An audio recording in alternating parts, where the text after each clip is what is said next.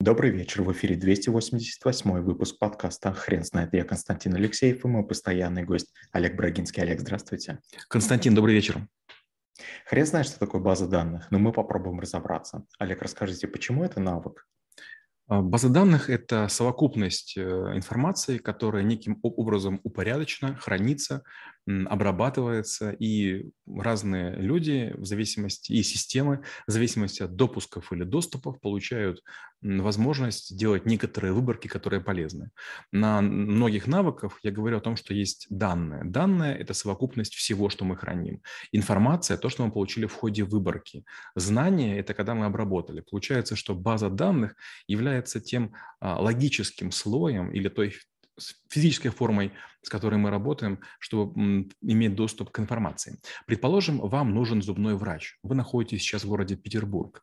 И, конечно же, вы бы, наверное, взяли бы, там, скажем, желтые страницы. Но там же этих врачей много, вам нужен конкретный врач. И когда вам говорят по каким-то критериям врач, допустим, там, найди врача на мойке или там Невский 18, не знаю, что находится. И тогда вот вы получаете возможность обратиться к базе данным э, с точным запросом и получить правильный ответ. Олег, я хотел бы попросить вас пройтись немного по теории. Расскажите, пожалуйста, какие типы базы данных бывают и в каких случаях каждый из типов а, может быть полезен? Ну, давайте начнем с таких э, буквально простых вещей. Есть молекулярные базы данных, есть атомарные. Молекулярная база данных, например, хранит ваш адрес целиком. Город Санкт-Петербург, эм, улица Невский проспект, э, дом 18, квартира 11. И это все единая строка. Это молекула, и с ней очень тяжело работать. А вот если мы переходим на атом, то эта же строка будет разбита на ряд столбцов. Будет сначала тип населенного пункта город, потом какой город Санкт-Петербург, потом тип улицы, какой проспект, потом какой проспект Невский, Потом будет э, дом. Дом какой? 18 У него есть строение? Нет. У него есть корпус? Нет. У него есть номер? Да, 18. Это резиденция? Нет. Это апартаменты? Нет. Это квартира? Да. Номер какой? 11. Получается, молекулярная – это когда мы в одной строке имеем большую информацию, атомарная – когда разбита на минимальные вещи. Например, а, способ, при котором мы храним телефоны, в базах данных он обычно молекулярный. Плюс 7, 909, 111, 222, 33, 44. Но специалисты, которые с базами давно работают, они знают, что префикс это выносится в один столбец, потом код оператора или код страны во второй столбец, и потом серия сим-карт выводится в третий, а остаток, последние четыре цифры, в четвертый. То есть даже телефон так можно хранить. То же самое e-mail. Молекулярно хранят его как? Допустим, там а, к Алексеев gmail.com. А если мы храним атомарно, то мы, получается, gmail.com храним как домен, а все, что до собачки, храним в отдельном э, элементе. Теперь по поводу того формы. Формы есть разные базы данных. Первая форма – это мы, допустим, пишем а, а, люди, которые наши клиенты, это Константин Алексеев и Брагинский Олег. Это такая полная форма плоская таблица. Гораздо более крутая база реляционная, когда а, и Константин, и Олег, и Брагинский, и Алексеев встречаются всего лишь один раз в специальном справочнике. И написано не Константин Алексеев, а код фамилии Константин, э, код имени Константин и код фамилии Алексеев, код имени Олег и код э, фамилии Брагинский. Получается, база сложнее, она имеет ссылки, но гораздо компактнее и быстрее работает. Олег, расскажите, пожалуйста, а как часто нужно проверять данные в своей базе данных? Ох, это бесконечно. Вот даже сейчас я делаю такую небольшую работу с Максимом Мухтаровым. Мы пишем макрос, который корректирует букву «ё» в русских словах. И мы проанализировали мою базу книг. В ней 23 тысячи книг – это «Миф Альпина», плюс э, все мои конспекты во всех вузах, где я учился, плюс все документы, которые я когда-либо создавал, документы клиники, бюро Брагинского, школу трэблшутеров и всех бизнесах, к которым я имел отношение. И мы нашли большое количество слов с ошибками, содержащие букву «ё» и создали базу данных.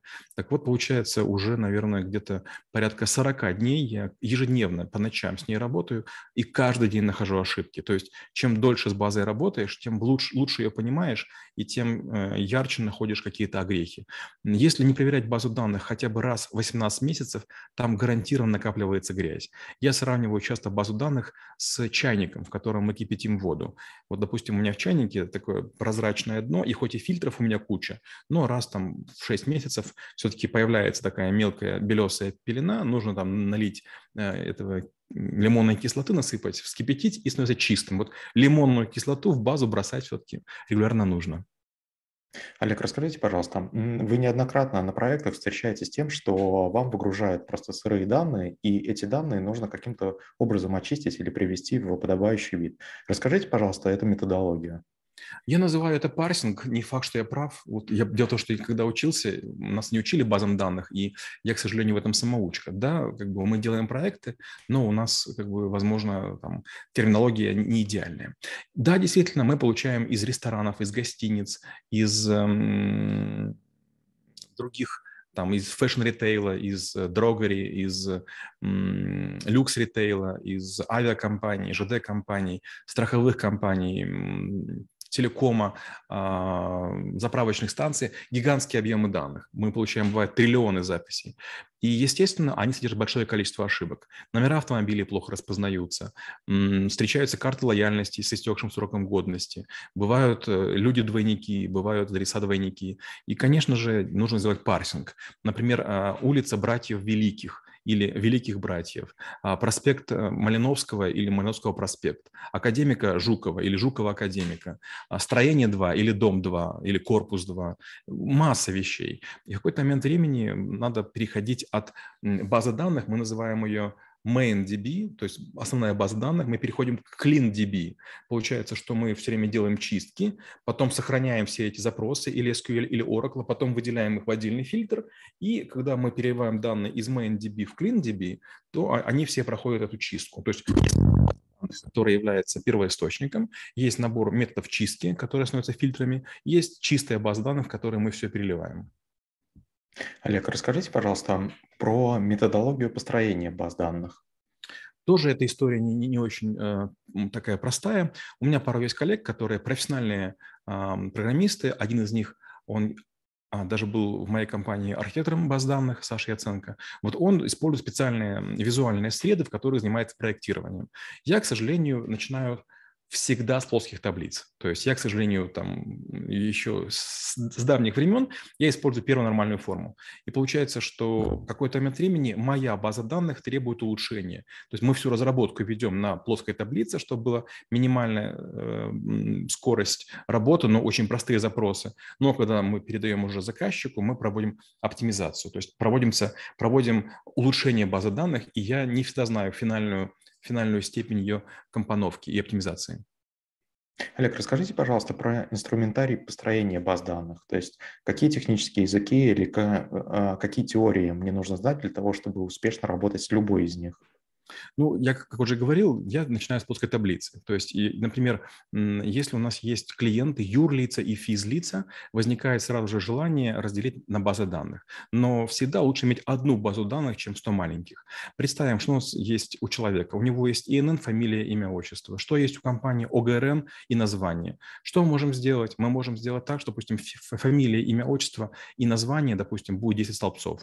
Первый столбец – это, допустим, там форма собственности. Допустим, ООО, ЗАО, ПАО. Понятно, что ее не будет у людей. У людей будет фамилия, имя, отчество в втором, третьем столбце, четвертом.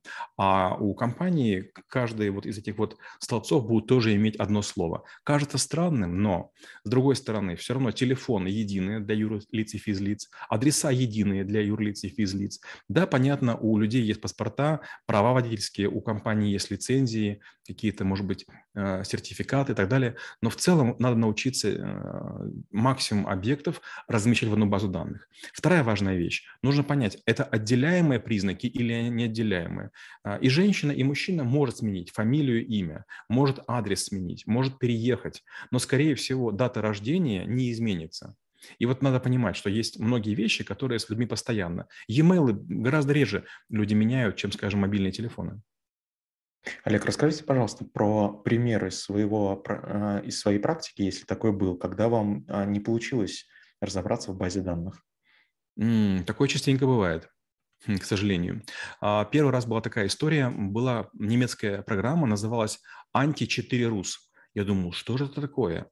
А потом познакомился с разработчиками, они сказали, это не 4, это FIR, это же по-немецки, антифирус, антивирус. Вот, и, значит, я взял эту программу, расковырял ее, и в ней была база данных для лечения вирусов. А я же хакер, и я думал, что я сейчас быстренько из этой программы наковыряю себе значит, способов лечения вирусов.